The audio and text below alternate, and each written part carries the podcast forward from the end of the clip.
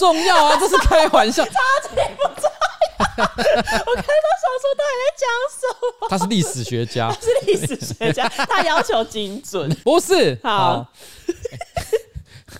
好我刚本来要讲一件事情，我都被你搞到忘记。你要讲什么？啊，算了，我讲别的事情好了。好，讲别的事情。因为今天年末了嘛，所以其实那种议会啊、市政府啊、议长啊，都会送一些小礼物到那个议员的办公室嘛。啊，但是都不会很贵啦，因为有规定，就是不可以送那种什么两三千块以上的礼物是不可以的，都是那种小饼干盒啊啊，几颗橘子啊，也不可以送什么洗衣精。对，不可以啊，不可以，不可以，就送一些小东西啊。然后议长就送我一盒饼干啊，那饼干好其实很高级，也很好吃。但是因为它装的盒子刚好是一个圆形的铁盒，嗯，看起来很像骨灰坛，根本是好事多卖的那种骨灰坛饼干。我不知道是什么，但这这是个很像骨灰坛。然后就会我一走下楼，佳佳就跑去，就是我的办公室主任，嗯，他马上就说：“哎，议长送了你一间房子。”他 的意思就是什么用纸做的房子？不是，就是那个骨灰坛。他意思说，议长在警告你，明年不要再乱说话。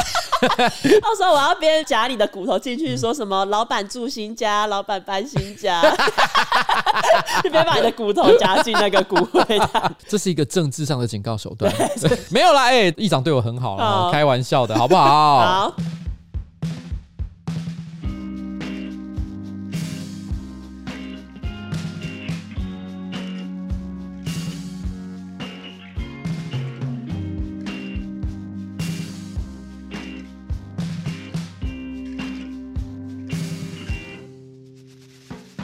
哎大家好，我是上班不要看的瓜吉，A.K.A 台北市议员邱威杰，在我旁边是我可爱的小助理彩玲。我们今天要录的是新资料夹 Number Seventy One，Yes。而且我我发现一件事情，好，你每一次啊，你在帮我整理本周新闻大纲，就是我们今天要聊的话题的时候，嗯、你是不是都会帮我取一个特别档名吗？对，你是不是以为我都没在看？哦，你后来还有在看吗？我一直都在看。我以为你有时候有看，有时候没。没有，我都有看。可我发现你这礼拜是没梗？就是呱吉，你没梗哎、欸，你就写一个瓜居，这个没有梗啊。哦，原来你有在期待，好，那我之后每个礼拜用不一样。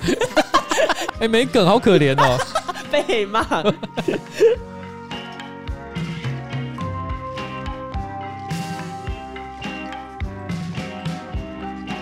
哎、欸，是不是歌放太久？对啊，我想说，为什么今天放这么久？是不是没有抓到时机？对，我我好像不想 抓不到淡出的时机啊！好好好，来来来来来啊！啊，结束了哈。好，好了，那我们接下来该怎么样？进行上周刊物。所以这周还是有刊物啦，对不对？对，第一个刊物，王力宏有三个小孩。等一下，我刚我刚震惊。不是，我上周是有讲说他有几个小孩。你本来说一个，然后后来跟你说哦，不是不是，是两个。但经过上周的风波之后，大家应该都知道是三个。欸、因为我们上周录音的时候是礼拜三，那个时候其实事情还没有闹大，对，所以没什么人有感觉的时候，你知道吗？也还没有人在乎王力宏有几个小孩，以及王力宏有多想要小孩。对，我们就只觉得呃，记得他有生小孩，对，然后就是这方面的能力是没有问题的，所以我们只知道这件事情而已。我怎么知道为这件事？好了好了，现在大家都知道了，全世界都知道了。对，好，那我们错了，就这样。而且我们上个礼拜的标题还刚好叫什么“圣诞出轨节”。但是其实跟王力宏是没有关系的，没有关系。他可能刚打开那个标题的时候，心想说：“哇哦，哦，满满的王力宏，满满的王力宏，怎么可能？王力宏的新闻是在礼拜六的时候才出来，对不对？对啊，我们礼拜五就上了。对，我们是怎样预知哦？哎，你知道之前有人说我们是 Podcast 界的印度神童？哎，等一下，我们上次不是有讲十二月二十号会出现八个有超能力的人？对，在哪里？难道就在这里？现场就有一二三三个人。对。第二个刊物，上个礼拜我们自己也很没有把握的那个骨落，哎，是有听众说那个是港澳广东的老人有鱼刺卡在喉咙的时候会用的偏方，使用的方法就是，如果你有鱼刺卡在喉咙，你会把碗放在头上，然后用筷子去敲它，边敲边喊骨落，意思就是希望鱼刺不要再卡住。可是这件事情其实听起来也不太科学，因为你已经卡在喉咙了，嗯，你在那边头上敲碗，应该是不会让它掉下去吧？哦，对啊，这个人就说之前他喉咙卡鱼刺的时候，阿妈也会帮他用这个方法。但通常最后还是会乖乖去看医生。我小时候是看过一个比较合理的偏方，就是喝醋，就让它比较软化。有一些刺可能如果没有那么严重的话，也许就可以直接吞下去。但那有些刺可能比较粗、比较大根，而且卡得很紧的时候，这样可能没什么屁用，还是要去请医生来处理啦。所以可能喝醋这件事情，这是一个如果很轻微的情况下，你可以尝试看看的做法。好，try try 看，try try 看。好了，蛊络哈，知道了。好，下一个刊物是黑人牙膏上面的图案不是黑人，而是白人涂黑脸。大家自己去 Google 啊。它就很黑，就很黑，就很黑。好，好，来第四个让你讲。好，第四个哈，因为刊物的人很多，对，但是问题是呢，有的人写很长，那我就简单的讲，大部分都在讲的事情就只有一件事，就是圣尼古拉呢，他并不是圣经上的人物，这一点的确是我讲错了哈，因为他的确是基督教里面的圣人，但是因为你知道圣经是很久以前就写好的东西，他怎么可能会把三世纪左右时候的一个人物写在圣经？对对对，他怎么可能像新资料夹可以预知王力宏那样？哦，就是说，其实你圣尼古拉他的确是基督教的圣人，但是他没有被写在圣经里面。嗯，然后另外也有人特别提到，就是说这个圣尼古拉呢，他因为天主教才有圣人这个概念哦，所以其实我们现在一般所讲的这个新教基督教是没有在可能在崇拜尼古拉，没有特别在讲他啦。哦，但我这边必须要说一下哈，的确在台湾我们一般讲到旧教。我们会说是天主教，讲新教的时候，我们会讲基督教。可是，在英文上来讲，它都是 Christian。嗯，就是英文上的讲法是比较用新教跟旧教之分。嗯，哦，因为他们对于这个教义的诠释啊，可能有些可能有一些不太一样的地方。嗯，但是问题是他们都是 Christian。嗯，所以其实广义上来讲都是基督。OK，好，OK，就是这样。然后接下来进入到上周星座运势。我先讲我的本周星座运势不是很有创意。我想讲的是射手座。射手座哦，当然就是又是你自己。好呀，好，你自己怎么了？不知道为什么媒体这个礼拜非常的爱你。Oh. 我随便发两篇废文，都直接上媒体。哎、欸，对啊，我是一个政治人物，我是一个议员，嗯、我常常会发一些跟政治有关的非常认真的文章，这些媒体从来都没看的。哎、欸，对，他们没有在鸟我，嗯、但我发一篇废文，大家都立刻就看上去。举例来讲，我的助理利用我提供给他们的零用金，嗯、跑去偷买一本韩国瑜的新书，对，什么韩先生来敲门。欸、我说他们做这件事情，哦。马上，《自由时报》嗯，三立全部都把它看上去，嗯，把它讲的跟多大的事情一样，而且还有人误会，因为我看好像是《自由时报》还是怎么样，嗯，他是讲说瓜吉的什么办公室挪用三十万公款。啊，写的很严重哎，对，然后上面还有人留言说，哈，他以为公款指的是比如说市政府的钱，他以为这是一个弊案。谁会自己把弊案 po 在脸书？对，而且那一本才几多钱啊，两三百块，好不好？很多人以为是把这三十万全部拿去买书，你知道吗？我心里想说，k 笑哦，你写那么严重？对啊，谁要这么多本？而且那个公款不是市政府，也不是市议会的钱，是你自己的钱，是我老子我自己银行里面的钱，好不好？但这个也就还好。嗯，今天又发生一件事情，就是我只是稍微开个玩笑，讲性成瘾这件事情，因为有些观众不一定有看到我的发文，所以我还是解释一下。我只是发了一篇文，大意上是在讲说，我跟办公室的助理哦，佳佳啊、佑先啊、君红啊，在。争论就是说，因为我觉得最近这段时间有很多人常常把自己的一些离谱行为归咎到是他有疾病的问题。虽然有时候真的疾病是应该要同理，但是有时候你会觉得有些人，你会觉得那问题真的是疾病吗？举例来讲，他们会把白目的行为说啊，因为我雅斯伯格啊，你不能把所有你个人错误的行为都说这跟雅斯伯格有关系，好不好？对不对？这对雅斯伯格的患者来讲也不是很公平，对不对？那像譬如说这个王力宏啊，或者是一些可能明星可能出轨啊、外遇啊，就会说啊，我性成瘾，嗯，性成瘾就是我不得已啊，我就是有病啊，我所以我才会做这件事情。在李静蕾的说明里面也有提到，王力宏也曾经跟李静蕾讲说，我是无法控制我自己，这好像是心理智商是说。哦，好像是这样，我我不管，但是我不管他是怎么说的，但是你说我觉得我不是在讲他们，他们可能真有他们的问题，嗯，我心里是觉得，因为我自己认识很多中年人，他们平常也是搞七点三，但我觉得那个搞七点三的状况，他们很大的理由是来自于说，他们想要证明自己做得到，他们不是真的着迷于性爱这件事情，是觉得自己做得到，哦，这像是一个勋章的感觉。我有这个能力啊，我很赞。那时候我讲完这件事情的时候，啊，佳佳就吐槽我，我的办公室主任，她真的是一个非常明事理的一个女孩子。嗯啊，我最爱的就是佳佳了，这边特别讲一下。为什么突然来一个什么告白吗？什么意思？因为她最近有点缺乏自信，所以我每次到办公室来，第一件事情就会讲说：“佳佳，我最爱你。”好，然后佳佳说：“你不要再讲这个，等下记者要拿去抄。”说邱威杰大搞办公室恋情，不是不可以。听我讲完，听我讲。然后我就跟他讲，他就说，可是证明自己或者是追求成就感，也可能是性成瘾的原因之一。所以他觉得这个你不能够说他不算是性成瘾，嗯，所以他有点想反驳我，嗯。可是他说想证明自己也算是一种性成瘾的话，我觉得对我来讲也蛮合适的，是一个很合理的陈述。所以我说，那我也有性成瘾，嗯。结果我才刚讲完，佳佳就笑了，旁边的君红、佑先、连毅也跟着一起笑了，而且佳佳马上就跟着说：“你没有。”你没有性成瘾，哦、他们就说你也做不到啊！大家就在那边吐槽我，你知道吗？大家对你很没信心，对，大家对我超级没有信心的。结果后来我想说，我就是个干话而已，那我就把这干话发在我的脸书上，结果居然媒体在一个小时之内就刊登了，很速，他超速的，直接刊上去。现在他的文章开头还硬要跟王力宏的新闻有一点挂钩。对对对对对对，马上看上去哦。结果后来你知道吗？这件事情是有后续的。嗯，今天下午台北市议会在开大会，因为今天发生比较重大的事情，所有六十几个议员齐聚一堂，然后在那边投票，投完票大家鱼贯而出。最后我就跟几个议员一起搭电梯，电梯陆陆续续有些人到了他们的楼层都离开了。最后就剩下我跟一个老议员，叫李建昌。李建昌是民主老前辈啦，哦，一个民进党籍的一个议员，他已经今年应该有五六十岁了吧。嗯，然后呢，我们两个人因为其他没人了，突然之间这个电梯只剩下我跟他的时候，静默了大概五秒钟，有一种尴尬的沉默。嗯，他好像突然想找话题跟我讲话。你知道他对我说什么吗？什么？呃，那个，听说你有性成瘾。八卦就是这样开始。一个五十五岁的老前辈，嗯，他找不到话跟你讲，直接跟你说一句。哎、欸，听说你有性成瘾，我看到媒体报道，看你老师也不错啦，算是缓解一个电梯里的尴尬时刻。我只好跟他强调说，真的没有。然后他就跟我露出一个同情的表情，他可能等一下会传那个 line 给我说，嗯、我这边有一个医生还不错，还是他会跟你说没有你不行，看他什么事，就他在那评论说哦，我觉得你不行，所以我觉得射手座上个礼拜真的好惨哦，哦。我们一直上新闻，然后被误解，干话又被放大检视，对，脱离不了这个命运。我跟你讲，我上个礼拜还是上上个礼拜，嗯、我不是在开头我就在那边抱怨，就说大家都误解我，抱怨说刊物都是彩玲的错，嗯，你知道吗？我后来就有海巡到一篇，有一个观众，他直接留言说：“哦，我每次听到瓜吉在那边自我辩护，我就觉得很痛苦。他就像是那种老蓝男死不认错的感觉，真的让人很不舒服。我就心里好难过，我心想说我是老蓝男，而且你难过的不是就是被网友错怪，而是你是老蓝男，宁愿被错怪其他事情，也不想要当老蓝男。对，而且我还买了韩国语的新书。” 老蓝男来敲门。一月二号，大安森林公园有他的签书会，有兴趣的。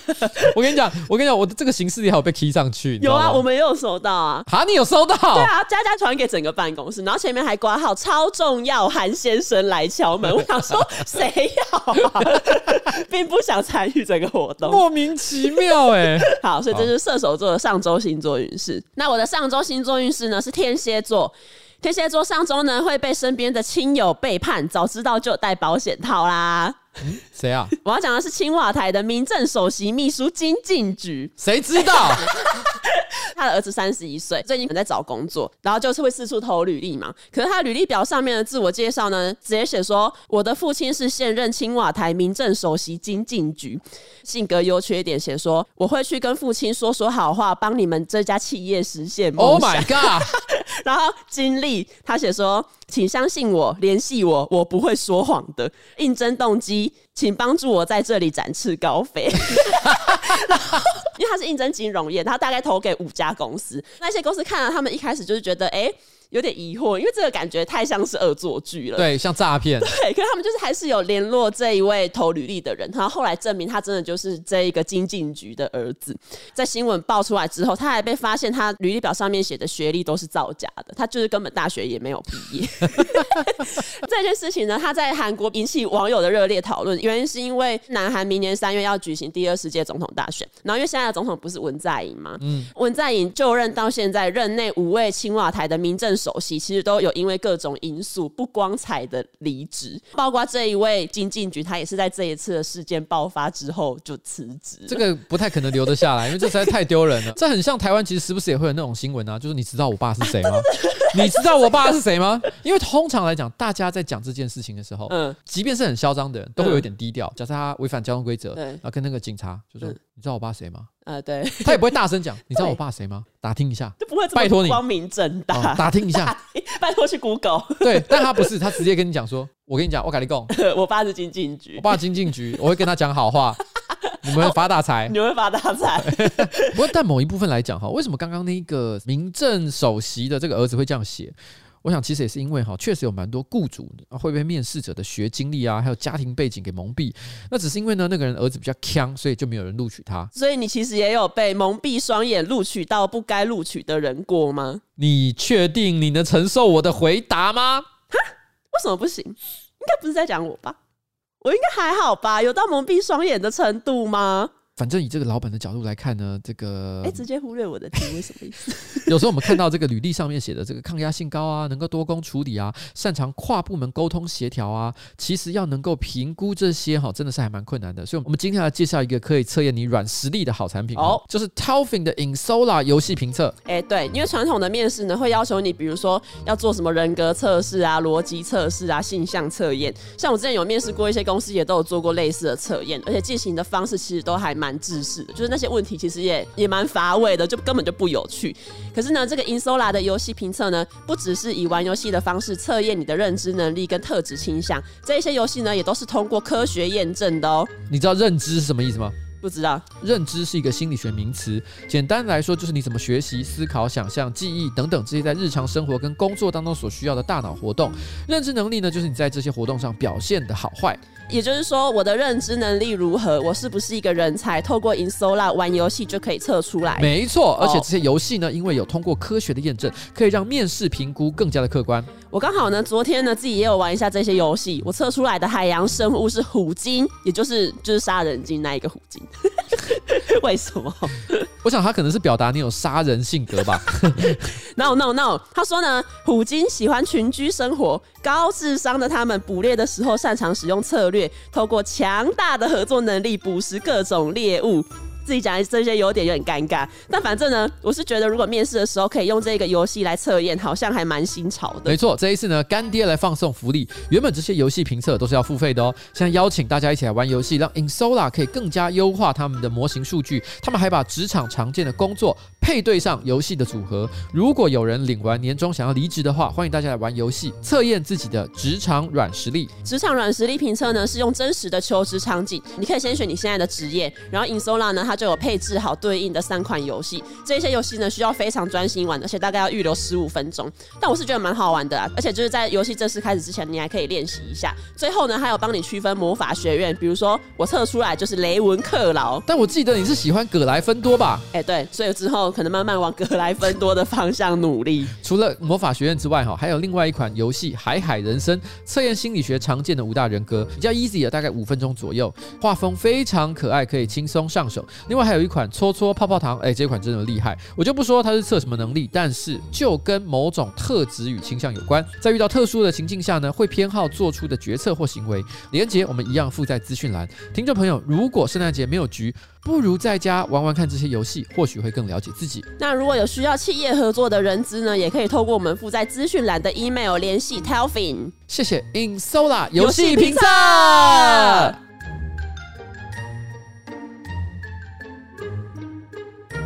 其实上周发生太多事情了，所以上周的流行语呢也很多。哪有很多事？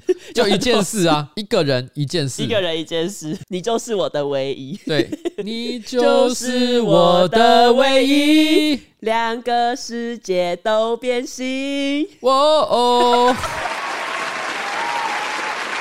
我觉得最代表上周的流行语就是 “Hello Stranger”，因为王力宏不是被前妻爆料私生活很混乱嘛，然后王力宏后来有发一篇声明澄清说他没有对婚姻不忠，他在两千零三年认识李静蕾之后有十年没有联络，他还把李静蕾在 email 里面写的 “Hello Stranger” 翻成陌生人，代表说哦，我跟李静蕾就真的就这十年就是跟陌生人一样没有联络了。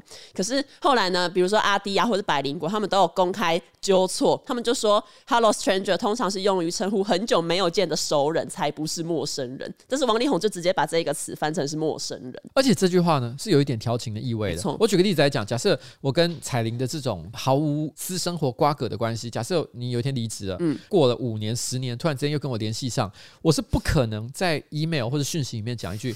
Hello, stranger，这很怪哦。我只会很客套讲一句：“哎、欸，好久不见哎，你在干嘛？”对对，这是正常的讲法。对，会讲 Hello, stranger，其实它包含了有一点点娇嗔的感觉。嗯、那个娇嗔感觉就有点像是说：“哎，狼 K 就顾不来啊。”你知道我意思吗？就那种、哦、最熟悉的陌生人。对，他意思就是说：“哎、欸。”之前不是讲很多好听的话，说我很可爱，嗯、一副就是很想见到我一面。嗯、结果哎干，三个月过去了，嗯嗯、然后都没有来跟我联系，对，也没有来找我，嗯、所以突然间又敲你，然后问说一句：嗯、男生这个时候约炮，男生最爱讲一句话：你现在在干嘛？哦，然后这时候他就哦，Hello stranger，不要用 Hello，他的语境是像这样子的，没错，也就是说会写 Hello stranger 的人不可能不熟。哦。所以你觉得他有可能是故意翻成是陌生人？我觉得他有点把我们当智障啊！但他没想到台湾有阿弟跟百灵果，不是只有他会说英文哦，还有别人。其实上个礼拜王力宏的新闻就是轰动武林，惊动万教。哎、欸，这不是我讲，这是苹果新闻网直接给人家这样子写，直接写的非常的耸动。上个礼拜我李静蕾不是有发文指控说王力宏对他搞情绪操控 （gaslighting），它其实就是指一种心理操纵的形式，就是。是一个人或是一个团体，隐秘的让受害人逐渐开始怀疑自己，然后让他们怀疑自己的记忆力啊、感知力或是判断力。他们的目的就是要导致受害者的认知失调，比如说可能怀疑自己、对自己没有自信之类的。因为这个词上个礼拜就是也很常出现嘛。中国官媒驻美国记者他也有在自己的文章里面提到这一件事情。他除了提说哦李靓蕾被王力宏情绪操控之外，他还指控说哦其实美国对中国也一直在搞什么煤气灯啊，还一度有效果，只是今天的。中国呢没有这么好操控了。川普那个时候说新冠病毒来自中国实验室啊，拜登开民主峰会说中国搞专制啊，还有两位美国前后任总统都有说中国在新疆搞种族灭绝。以上种种就是美国对中国的情绪操控。哎、欸，这段超长，我都没有插嘴，让你讲完，你会不会觉得有点尴尬？不会啊，因为我们很少这样哎、欸。哦，是吗？我通常很常插嘴。然后你知道为什么我完全没插嘴吗？为什么？你怕被骂？你知道我，我想让你完整的说完这句话，然后我想要问一个很诚恳的问题。嗯、你觉得一般的观众，他们觉得我是什么样的人？是不是觉得我很喜欢发脾气？嗯，是不是觉得我很烙赛？嗯，是不是觉得我很爱迟到？嗯，还有包含什么？我的性能力很低下？这些话是我说的吗？我完全不会讲我自己这件事情。外界对你的解读，这个外界解读是怎么来的？是不是就是你上班不要看？七五二研究室，你们这些人集体对我煤气灯的后果，我有吗？你们对这个世界散播了一个就是我非常低能的一个形象，什么意思？自己跳出来讲？你们对我煤气灯？没有，我们没有对你煤气灯。现在全世界人都不相信我可以做爱，真的好想生气哦！啊、我真的可以。那李建昌也包括在内。他也对你煤气灯，不能只怪我们。好了，可是我必须要讲哈，煤气灯这个效应，以前我我不知道这个名词，嗯，但是我看完他这个叙述的时候，我是蛮有感觉的，嗯，因为我很早就发现一件事情，我现在是讲认真的，我非常会吵架，哦，然后我发现一件事，就是我跟我老婆在一起很长一段时间，嗯，那有时候你一进入生气的状态的时候，你就会吵架嘛，可是吵架大家都会直觉就是想你要赢，当你只想赢的时候，你就会不择手段，哦，我有时候因为我太会吵，吵到我老婆无话可说。我其实就会很内疚，我不知道大家能不能理解我那种内心感受到那种强烈，就是完蛋了，我出全力跟别人吵架这件事情，就是一回神过来，你发现你好像伤害到了很多人。对，嗯，因为太会讲话了，太会讲。明天早上讲给你的。我以前就有跟我一个朋友传过一段讯息，就是说，我觉得太会讲话是一个诅咒，因为你把人家讲到哑口无言。对，可是事实上，其实你不是真的那么有道理，你只是把别人讲到哑口无言。难相处，这个就是难相处。可是你看，我都没有这样对你们呢、啊，没有，因为我已经过了那个阶段了。哦，你已经过了那种。火焰很强烈的那个时候，对，就是这样。OK，但是你不觉得这个新闻有一个地方很怪吗？你知道中国官媒还硬要蹭王力宏跟李静蕾的新闻，但是干他们屁事？他们就只是想要趁机出来说：“哦，我好可怜哦，中国只是美国煤气灯的受害者。”哦，我就超莫名的、欸。这个其实是表示他们真的是要彻底放弃王力宏了，因为他等于把王力宏比喻为美国啊，对对对对，在这个角色里面，对，但是中国自比李静蕾，对，我是李静蕾啊，我被美国王力宏给情绪操控，嗯。哇哦，没有，但我觉得中国自己才是王力宏。你看他攻击周边国家，试图操控台湾，然后一天到晚用一些什么哦，台湾怕发生战乱，在抢民生物资的新闻，就是耸动。没错，对啊，恐吓我们，然后还让什么维吾尔人住什么新疆康斗。王力宏送李静蕾，好好笑，好好笑。王力宏送李静蕾住吴江康斗，但是他对新疆人说：“你给我住新疆康斗。” 超北蓝的，他他们没有嘴巴说别人。现在这新闻的圣诞节快到了嘛？澳洲昆士兰洛根有一家房地产中介，他们就寄了一封信给租房子的那一些房客说，如果你们有人想要送圣诞礼物给房东的话，那我们有提供一些礼物的选项，然后也可以代客手写信，让你们可以送礼物给房东。这些礼物呢，其实也不便宜。他们提供的礼物选项有，比如说五十美元的白酒组合啊，五十五元的甜点篮，甚至还有一百一十五元的豪华礼篮。然后信里面就是说，因为今年对于房东跟房客来说都是很煎熬的一年，有一些房客可能会想要感谢房东啊，这个服务是非强制性的，你也没有义务一定要做这一件事情。那些收到信的房客，他们就超抓狂，因为他们就觉得过去五年来租金提高了接近三十趴，然后他们就会觉得，我觉得在台湾可能也是一样的感觉，就是我为什么要？感谢房东这件事情，我觉得我相信，可能这个中介他一开始是个好意，但是问题是，他反映出的是一个市场现实，就是房东比较强势，对啊，所以房客必须要讨好他。这件事情其实让人觉得非常难过，因为根据目前台湾的政府的统计，嗯呃，各县市的状况率不太相同啊。但是过去这五年，大概房屋的租金也都是成长百分之二十到三十之间。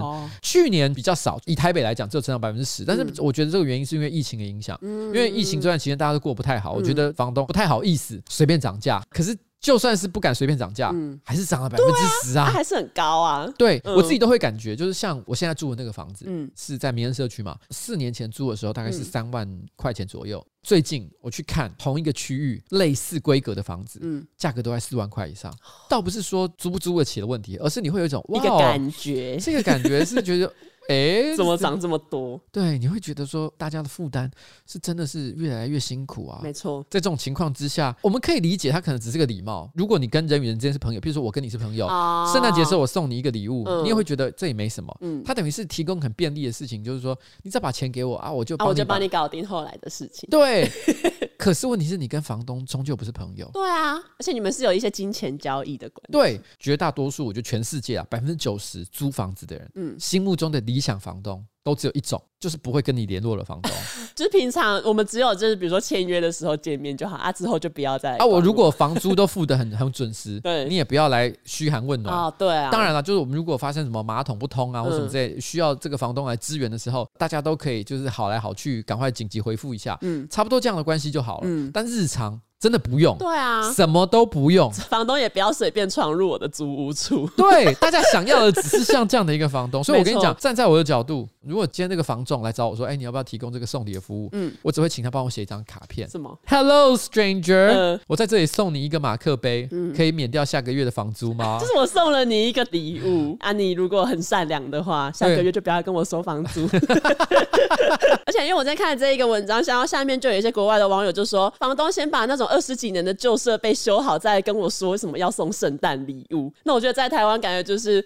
房东要先照着台电的收费算电费，再来说要过圣诞节。因为台湾很多人就是我不知道为什么租房子，很多人电费什么一度五块，可是台电好像不是这样子计算的。哎，对，一度五块好像已经变成像个都市传说。对啊，我就不知道为什么一直是一度五块啊。那我们就跟全天下的房东做这样的呼吁了哈，电费好好算，才有可能收到圣诞礼物。下一则新闻呢是根据英国太阳报的报道，在上周五的早上，有一位民众呢在公园里面发现一对小姐弟被。锁在车外，因为他们不断的对车子在那边拍打喊叫，要求妈妈说：“哦，让我们回到车子里面。”可是车子里面的大人就没有人回。然后目击的民众看了之后，就是因为这一定很奇怪吧？就怎么两个小孩在那边拍打车窗？民众就报警。警察来之后才发现，原来是这一位小姐弟的妈妈，二十八岁，她急着呢在早餐时段约炮。她就是和几天前才认识的一名男性在车上做爱，为了要车震很方便，就把两个小姐弟锁在车外。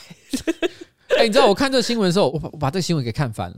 因为一般来讲，像这种小孩子被锁在什么地方的这种新闻，嗯，通常是指锁在车内。然后不是有很多新闻是那种小孩被锁在车内，对对对，导致因为可能通风不良，然后日晒太强，然后就在里面死掉，对，晕厥，然后什么没吸到空气，然后就死掉之类的。所以我本来以为是像这样的悲剧，不是，这个超荒谬，它是指两个小孩在那拍车窗，妈妈妈妈，然后这妈妈就跟一个刚认识的人在里面做爱，这到底是什么感觉？然后妈妈只是在里面。Oh my god! Oh my god!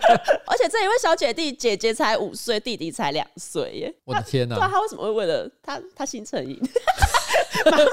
妈妈姓陈颖，不然怎么会有这种事情？但我觉得这世界就是无奇不有了，对，就有些人会做出一些你。难以想象的事情，让人觉得非常的遗憾。对对，就是如果你。真的没有准备好生小孩的话，真的就不要不要这样子，不要乱闹，不要乱闹。对啊，然后关于车震呢，我看到有一个类似的新闻，就是南非的克鲁格大公园在十一月的时候有发生过一起车震的事件，就是在公园里面的一个保育区，导游开着那种十一人座的游园车，上面再有一些女生，可是在车子行进的途中呢，忽有庞然大物拔山倒树而来，盖伊大象也。这个新闻是这样子写，我还以为你自己帮他写台词，没有。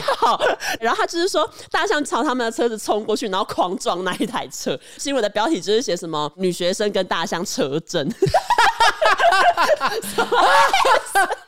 图使人误解。这些写标题的人真的很恶意，举例来讲，像我刚刚讲的、啊，三十万公款去买韩国瑜的书、啊、，Oh my god！然后看到我想说，什么叫做女学生跟大象发生车震？没有，就只是大象冲过去撞那台车，叫做车震。那真的会顶到肺。大象，大象心爱成瘾，大象要送去治疗。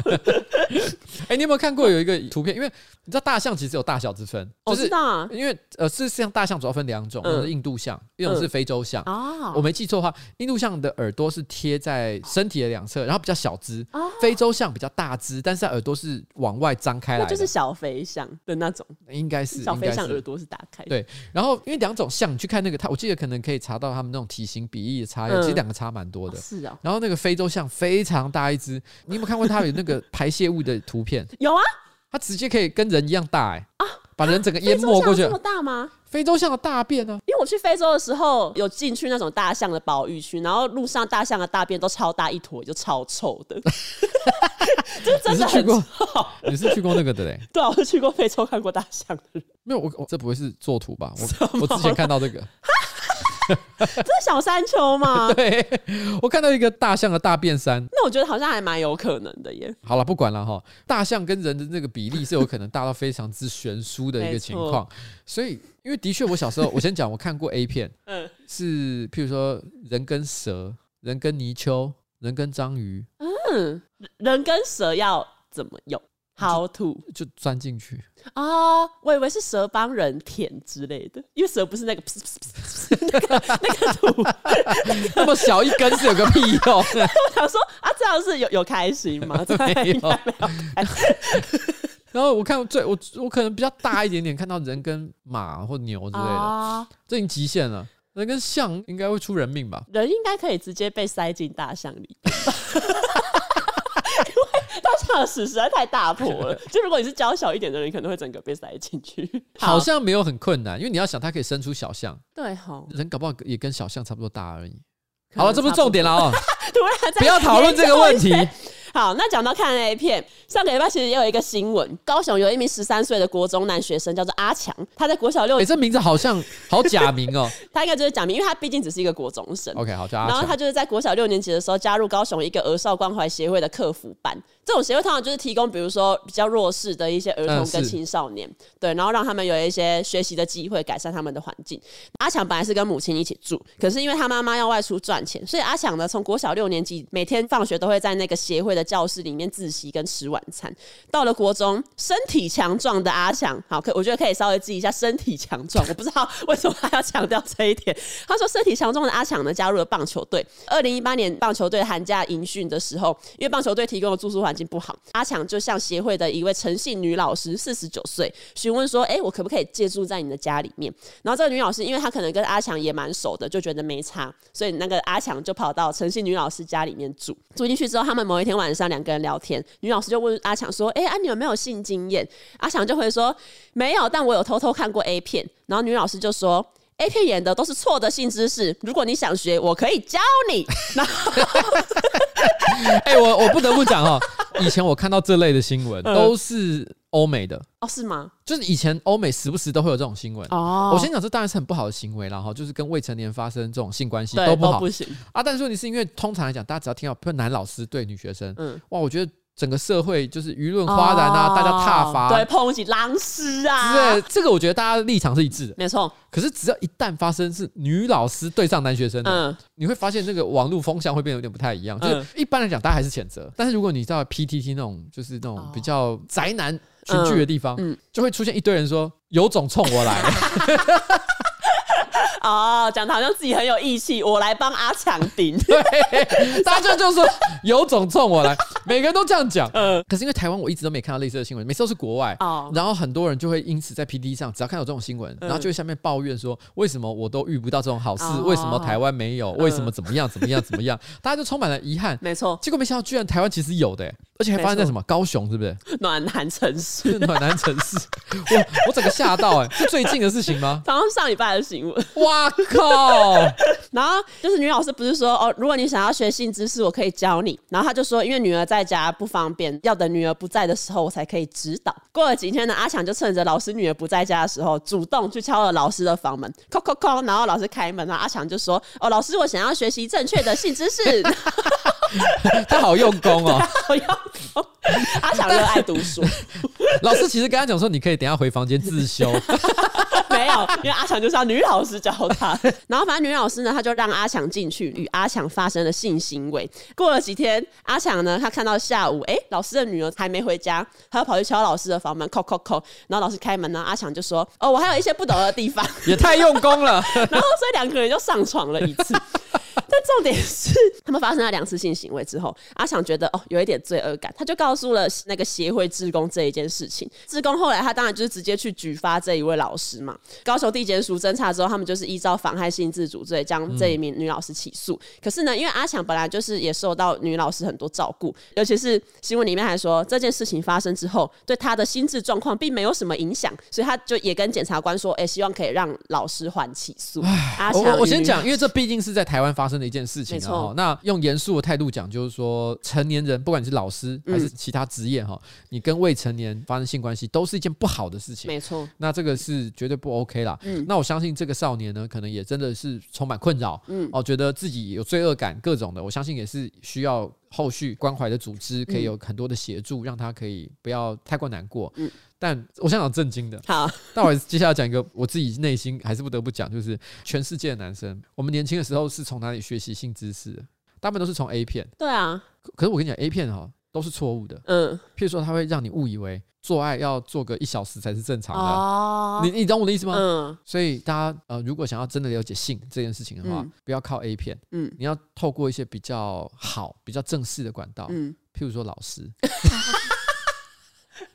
哦，老师手把手教你，没有啦。我的意思是说，你要问老师啊，对，好好没错，在那个正当的课程里面，嗯，在那个教学的过程当中，嗯，询问老师啊，好不好？但感觉在实际的教学现场，只会换来老师在上课的时候，学生举手说：“老师，你有没有做过爱？”这个不对，不是这样子询问，是要真心的、真心的、用心的去询问，就是。哎、欸，你知道有一首歌？什么？我现在我现在讲真的有这首歌，可我觉得你没听过，它有点，它这首歌有点老。好，告诉我爱要怎么做，爱要怎么说？这是阿强唱给女老师。阿强，叫我们高高高老师们打开。这个时候主题曲就下去。告诉我爱要怎么说。慢动作，对，照到老师的脸，然后照到阿强的脸，然后两个人开始接吻、拥吻，然后要粉红色滤镜，哦，好像可以，就是这个感觉，对不对？对。但是因为刚刚不是讲到说阿强跟女老师发生这件事情之后，阿强说，哎，这件事情发生之后对他的心智状况没有什么影响嘛？怪奇比他前几天有接受一个专访，然后他就说他从十一岁就开始看 A 片，他那时候以为大家都是从 A 片里面学习如何做爱，可是。是呢，他看到色情片里面有充斥着各种暴力以及对女性身体的描绘。他说这些事情其实对他的心理造成很大的伤害，常常会因为这个做噩梦。实际跟人家发生性行为的时候，他也不懂得拒绝一些不合理的要求。他真的觉得他这么年轻就看 A 片，然后那一些 A 片呢毁了他的大脑。然后我忘了是我哪哪一个朋友，嗯，然后他就把这个新闻贴出来，然后就直接附加一个呃自己的注解，他就说：“嗯、请问一下，在场有谁大脑还没有坏掉？” 然后大家都坏掉。对，我跟你讲，我大概从国中开始一路看到现在，嗯，我什么都看了，我我大脑早就坏了，好不好？但因为他就是说，A 片里面通常都是以一种父权的意识形态，比如说以男生的眼光去描绘女性的反应跟身体，所以他觉得这一些对他造成了很大的影响。嗯，但是是不是有一些 A 片其实是女性向的？有，就是好像都很难看。他是吗？以我的角度，因为我们大脑坏了。因为其实那些女性向 A 片，听说会找一些打扮的比较柔美的男生吗？就是找一些帅哥啦，哈、嗯，然后他们会有比较多的前戏，哦、会花比较多的时间谈情说爱。嗯、哦，但是问题是，你知道吗？这对于一般看惯了传统 A 片，大脑已经坏掉的男生来讲，嗯、这三小哦，你不知道怎么用那个东西。呃、你们看完那种 A 片会唱《告诉我爱要怎么做》。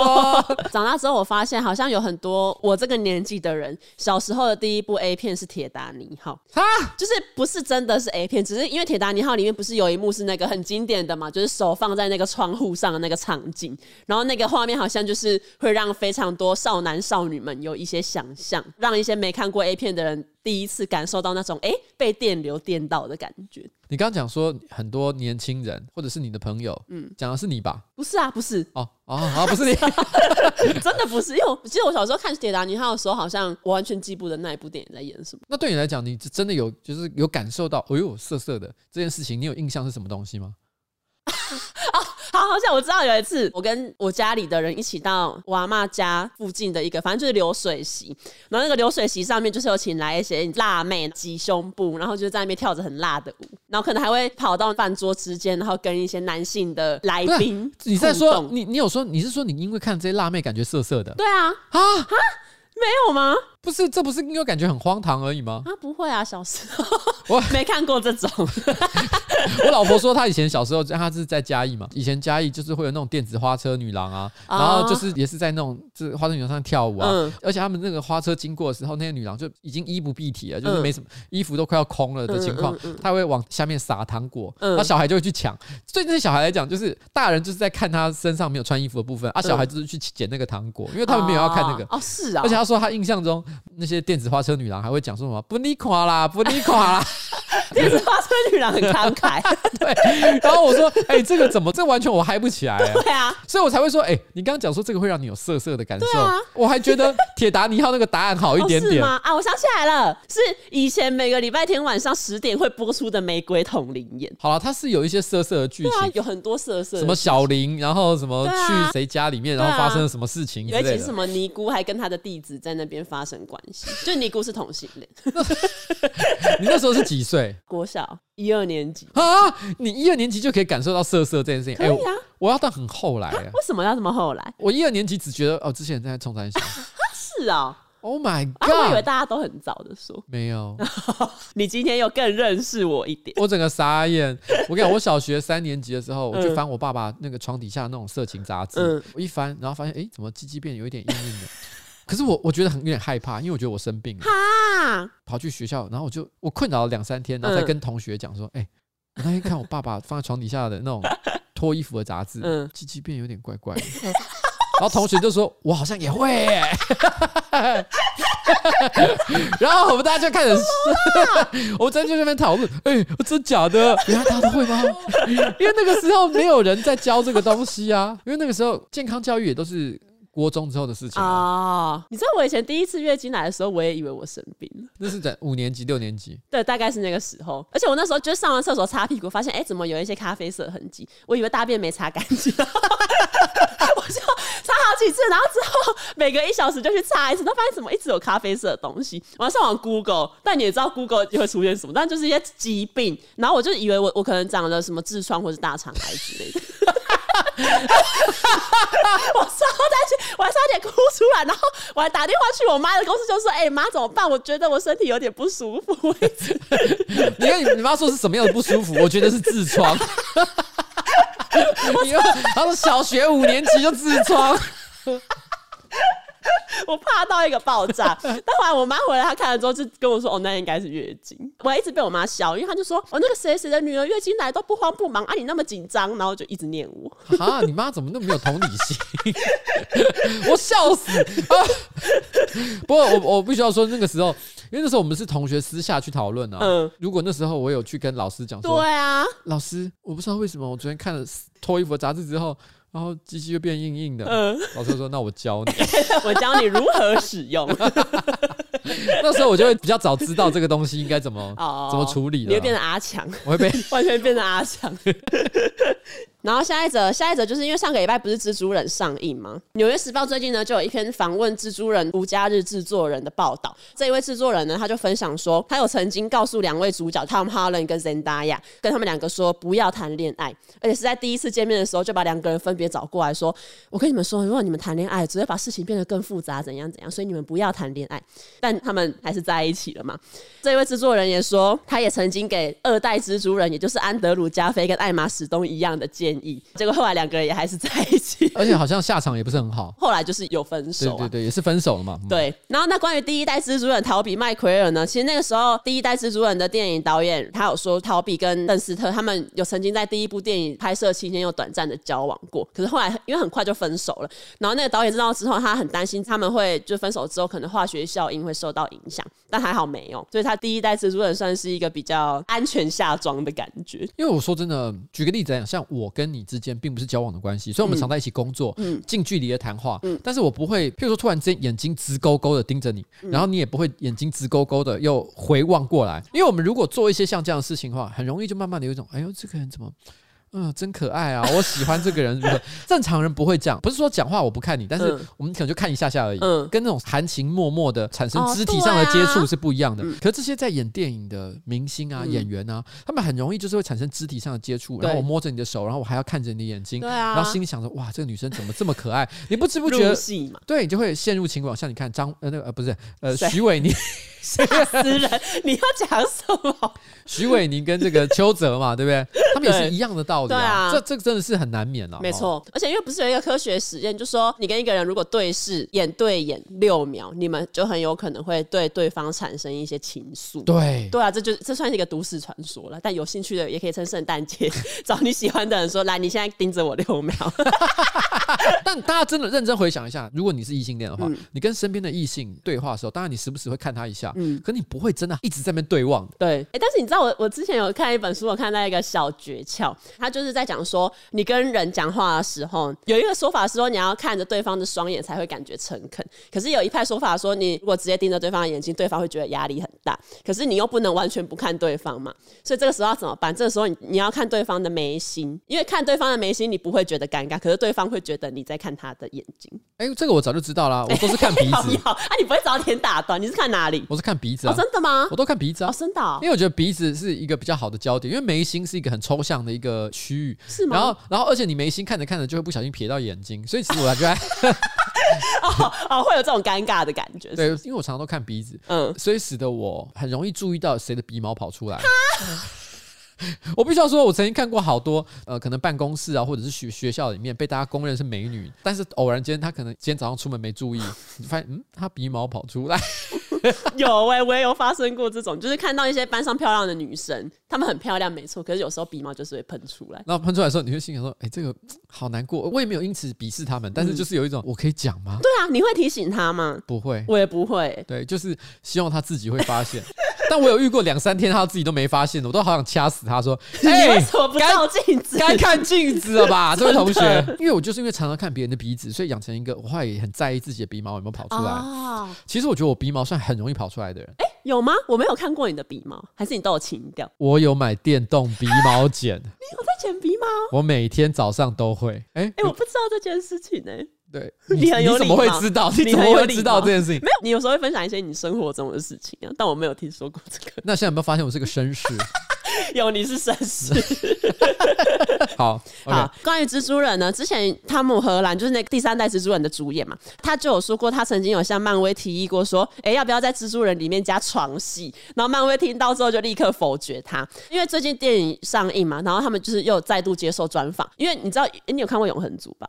哎，还是你们 还要？好，继续讲啊。现在不看，因为《永恒族》里面它其实就是有床戏，算是打破漫威以往的尺度。就漫威的英雄片没有一部有这么大的尺度过。然后在那一次专访里面，那个记者就问说：“哎，那现在《永恒族》里面就是有床戏啊？那汤姆·荷兰，你对你之前这一个提议有没有什么新的看法？”汤姆·荷兰听到就说：“他觉得蜘蛛人很不适合有性爱的场景。”那他之前为什么要讲这个？其实我也不懂。等一下，这个这个。好，你继续讲。好，然后他就说，因为他觉得蜘蛛人电影想要传达的是友情跟纯纯的爱，而且呢，应该没有人想要看 Peter Parker 做爱吧？其实是真的还好。但我先讲一下哈，嗯、我这件事情我有两个评语。好第一个，大家认真回想一下，因为 Tom Holland 他曾经说，哎，我要不要加个床戏？嗯，对，他自己主动说要加这个东西。嗯、大家回想一下，最近呢，在台湾有一个知名的艺人，也曾经做过类似的要求。你知道那个人是谁吗？王力宏。对，王力宏。本来没有这个东西，他主动说：“我们来拍个吻戏吧。”自己加戏耶，他钮承泽，完全是扭成泽啊。然后我现在讲，王力宏曾经要求自己加吻戏，嗯，Tom Holland 现在说他想要自己加床戏，嗯，Tom Holland 是好莱坞王力宏，很可怕，大家要多多注意这个人。但是我我也要回应他另外讲的一句话，他说：“的确啊，可能没有人想看 Peter Parker 做爱，对啊。”但是 Zendaya、艾玛史东还有克里斯汀邓斯特，嗯，我都想看他们做爱。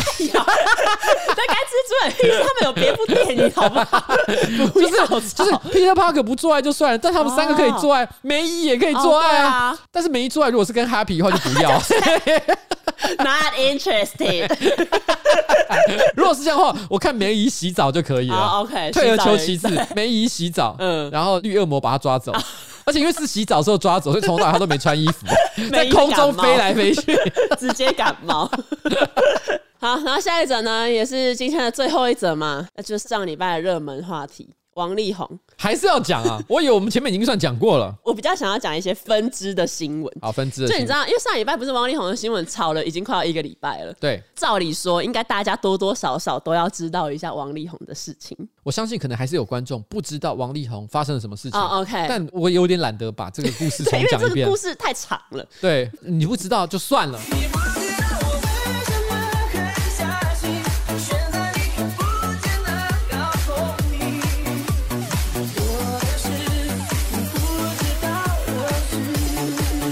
你知道有一个人，他完全不知道王力宏发生什么事情啊？陈菊，就是因为王力宏的事情，不是在礼拜五晚上爆出来吗？礼拜六是公投嘛？陈菊他去高雄投票，路上就有遇到记者，然后因为以前在陈菊担任市长的四年，王力宏有连续四年的跨年都是在高雄唱。那记者当然不免俗的问一下陈菊说：“你跟王力宏有熟吗？”然后那时候因为陈菊旁边有民进党立委赖瑞龙，然后赖瑞龙听到之后，他就马上跳出来说：“哎呀，不要为难院长啦，这一题太复杂了。”后来陈菊呢就疑惑的问说：“哎，王力宏发生什么事情？我不知道。”然后赖瑞龙在旁边很小声的说：“他跟他太太的事情。” 呃，帮助一些可能不太知道这个政治方面的事情的这个观众哈，嗯、这个陈菊现在是监察院院长。欸、对，呃，因为王力宏他本身不是公职人员，所以呢，对，所以他不需要这个监察院，他真，的不需要，不需要监察院院长来监察哦。那因为照理说新闻炒这么大，搞不好蔡英文都知道。蔡英文，哎、欸，你觉得蔡英文知道吗？他他感觉要知道每件事情。你知道我我先讲这是刻板印象，好，完全是我个人脑补。好，我一直都觉得蔡英文给我的感受，嗯，很像是那种。非常专业、忙碌的 OL，平常上班穿着正装，嗯，然后很忙碌，然后处理很多各种大小事情，嗯、好不容易都忙完了，可能加班到了十一点，啊终于可以回家了。嗯、然后回到家，把那个正装就全部这样拖了一地，然后两只猫过来摸它的脚。他就顺顺手把那个电视娱乐新闻给打开来，然后一边挖那个猫罐头在喂猫，嗯，接下来洗个头，然后再用毛巾把自己的头给包起来，嗯，然后坐在那个沙发上看着那个荧幕，嗯，然后再讲各种无聊的 乐色八卦。哎，你知道那个王力宏？Oh my god！我真不敢相信他是这种渣男。然后他一边在旁边咯咯笑，对，他会咯咯笑，他不是哈哈笑，他会咯咯笑。在我想象中的蔡英文，他是会。看八卦新闻啊，所以他比陈菊还要多知道很多事情。陈菊，我就觉得一副他真的好像不会看。对啊，我觉得陈菊感觉是一个认真处理一些政治的人。感觉 OK，因为讲到王力宏，因为他这一次的事件闹太大了，然后很多以前跟他有过关联的人也全部都是被连根拔起嘛。比如说成龙，因为成龙以前常常在节目里面说王力宏很好，希望王力宏是他的儿子，而且他欣赏到就是他还跟他接吻，哎、对，还接吻两次，亲一次不够，还要亲两次。我不知道那个前后脉络是怎样，但是网络上都有在传他们两个接吻的照片。哦，对啊，龙的传人进行龙的传承，因为王力宏不是以前也哎，龙的传人应该是王力宏的歌吧？他有唱这首歌，可是他是。唱 cover 哦，对对对，而且因为他其实我不知道你有没有看另外一篇文章，他是在分析王力宏的家世，嗯，就后来发现说哇，他家真的是很厉害啦。像比如说李健富是他的叔叔，嗯，李健富就是写呃《龙的传人》的原曲的那个人，他会唱《龙的传人》，其实是有一个脉络在的，他在唱他叔叔的歌，嗯，那同一时间他可能亲戚还有什么中研院院士，什么许兆云啊什么之类的，还有将军啊什么的，就是不管是学界、学术界，嗯，哦，音乐圈、军事、政治界。他的家族都有一些非常知名的人物。简单来讲，他家就是天龙中的天龙外省人。真的呢？我们那时候就有开玩笑讲一件事情，就是说，我们想象中王力宏是很优秀的人，在中国、在台湾、在香港 是非常知名的偶像歌手。对啊，所以我们都觉得他地位是已经很高的。可是他可能回家过年那个围炉的时候，他可能只能坐在最边角的位置，而且全家人都瞧不起他，因为他的哥哥、爸爸全部都是医生，都是学术界的名人、将军什么的，所以对他们来讲，他反而都觉得说，这小弟怎么那么不成才？去。唱戏，唱戏，对，那种传统印象中的有钱人，就是会瞧不起那种卖艺的，而且他可能想要努力的表达自己，说，哎，爸，你知道我今年这张新专辑为我赚了大概三十亿台币的收入，嗯，那他的哥哥还用鼻孔喷气。三十亿哦，三十亿有什么好讲的啊？哦，这小弟真的好可怜。他说：“哎，平常最疼他的二哥还说没事没事，大家吃饭，大家吃饭。”哦，啊，那有点可怜，红红有点可怜。那是幻想啊，这是幻想情节。啊，那如果是爸爸是成龙多好。对，他有时候想说，哦，我爸如果是成龙多好。哦，对，他从小没有得到足够的父爱，对，因为他不像他那些哥哥去当医生干嘛的，嗯，所以爸爸可能一直都觉得这小孩不成才。对，但是成龙却跟他说，我太欣赏了，太欣赏了。我要是我的儿子是你有多好？结果成龙的那个儿子房祖名，对房祖名来讲，王力宏就是那个爸爸每次都会称赞的邻居小孩。哎，你看看邻居王家那个小孩，对啊，多优秀！对啊，你多跟他学学，不要在那边什么跟柯震东西什么东西。我就问你，你拍了这么多年的电影，有拍出一个代表作吗？好可怜！你看看王力宏，连那个国际名导李安的都演了。对，哎，这是一连串的悲剧。哎，如果王力宏的爸爸没有好好善待王力宏。这是一个悲剧的连锁，这是一个悲剧的连锁。然后有一个微博账号，他就有说，十二年前呢，在华语乐坛苟延残喘的时候，罗志祥有传出买榜的传闻。因为王力宏好像卖书罗志祥，他可能就很不开心。他说，在二零零九年发起一个拒绝买榜的活动，在新闻发布会当天呢，找了很多记者来，而且呢，为了就是可能要让这个新闻曝光度更高，他就也找了周杰伦来一起出席。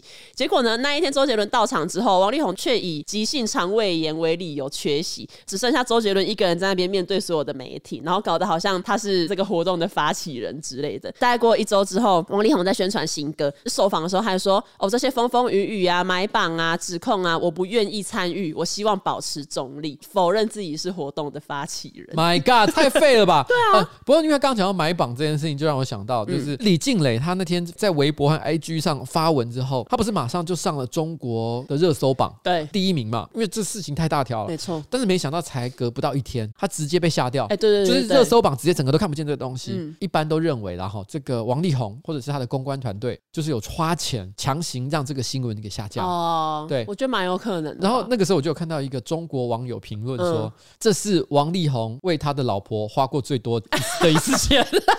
好可怜。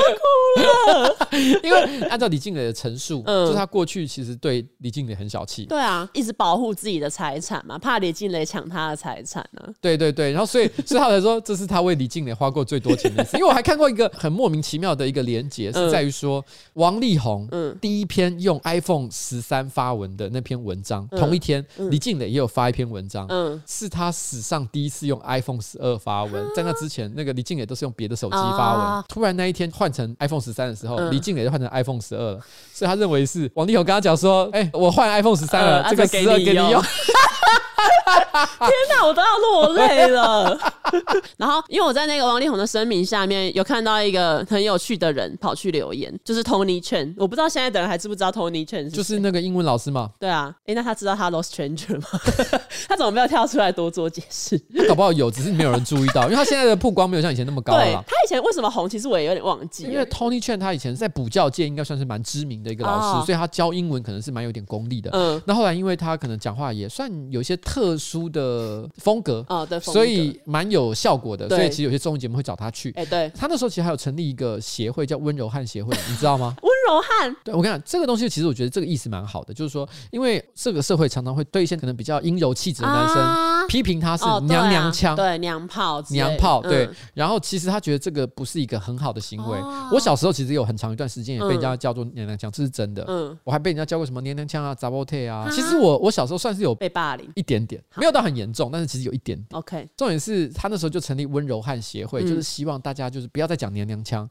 要叫我们温柔汉 哦，那好像还不错，蛮正面的啦。对，用意很良善。对啊，对啊。反正这个 Tony Chen 呢，他就我不知道为什么，他突然又冒出来，然后跑去王力宏的文章下面留言说：“汤尼陈老师也受过媒体偏颇感情报道的伤害过，心有同感，要坚强，一切都会过去的。我已经年过半百，还是单身。”哎，什么意思？为什么最后突然揭露了一个哦，我年过半百，而且我是单身？底下网友就有留言说什么：“我相信你不是 gay，而且你深爱吕秀莲。”啊，这个是一个很老的梗。对，因为他以前好像有买过那种公路旁边的那种广告牌嘛，嗯、然后上面就写说什么“吕秀莲，我爱你”啊。对，可是我先讲，就是说 Tony Chan 他当时是因为性别气质，还有一些可能讲话的方式，其实受到综艺节目的青睐。没错，他成立温柔汉协会的目的，我觉得也非常良善。嗯，但是问题是我不得不讲，就是说他那个时候，其实我认为在。吕秀莲那个事件上来讲，他很明显，我认为啦，只是在蹭一个话题。我没有感觉到他真的很 爱一个人。我我这样问你好了，假设我想追你，嗯，我用买一个看板，上面写着“我爱刘彩玲”，丢脸到一个不行。对，你不会这样是示爱的。对啊。然后其实说到王力宏呢，一九九八年《民生报》的报道，王力宏受到新闻局的邀请，担任反色情大使。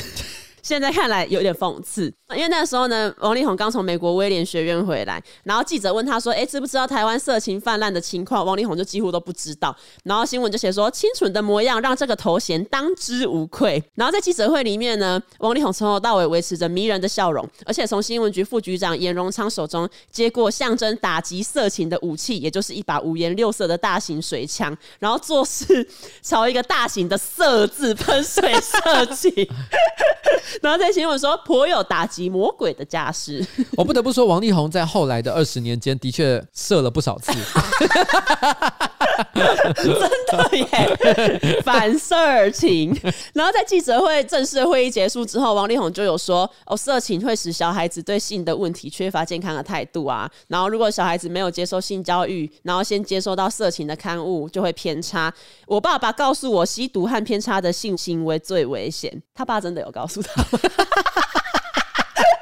我 我 curious，然后他就说，尤其是性行为可能会导致怀孕或艾滋病，所以呢，年轻人一定要拒看色情书刊和录影带哦。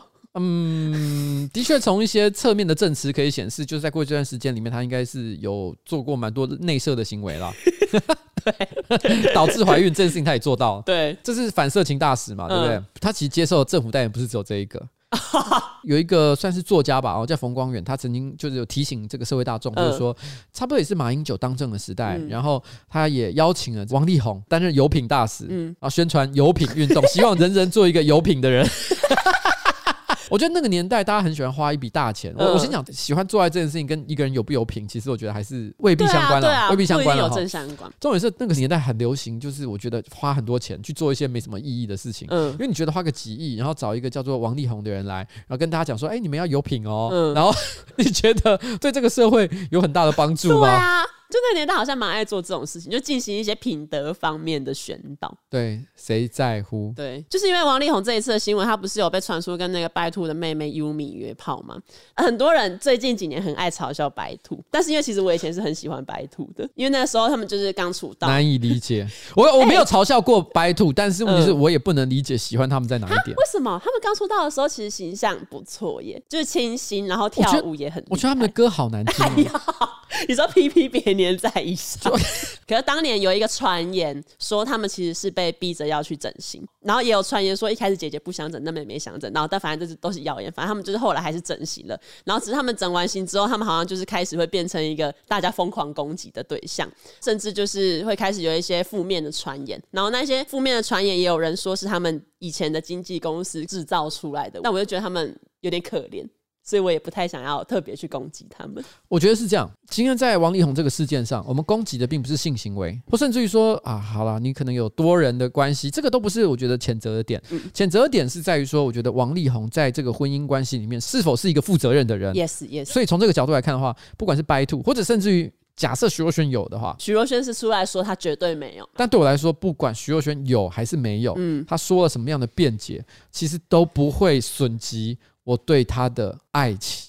好，我从小就喜欢徐若瑄，突然又在突然告白。今天这一集你第二次告白，然后就是跟徐若瑄。今天就算他跟王力宏疯狂做爱，嗯。I don't fucking care。嗯，他永远是我那个在高中时代看过的天使星。好，他有想要被印象一直停留在天使星，一开没没有啊？可我真的就是喜欢他。哎、欸，黑色饼干的专辑我也有去买，好不好？假扮的天使我也有，好不好？嗯、我这辈子喜欢过的偶像非常少，但徐若瑄是其中一个。那你要现在要对徐若瑄唱《唯一》吗？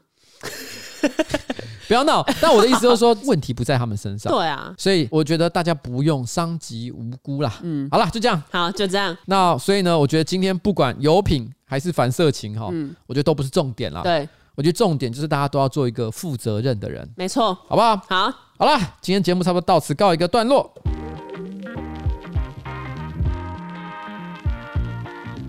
哦，录完了。我是一个负责任的人。你是一个负责任的人。